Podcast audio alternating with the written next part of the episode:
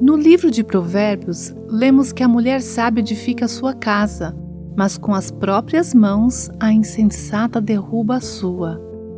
Mulheres, vamos olhar para algumas ações que edificam ou destroem.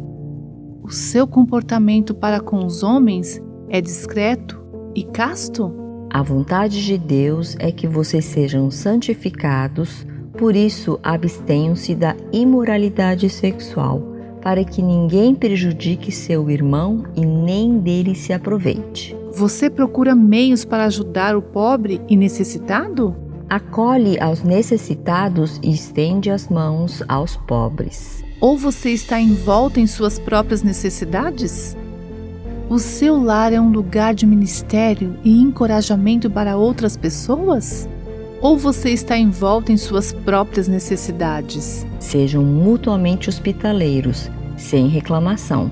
Suas ações hoje podem parecer insignificantes, mas na realidade todas nós estamos no processo de edificar ou destruir pessoas. Sejamos edificadoras hoje. Você ouviu Buscando a Deus com a Viva Nossos Corações.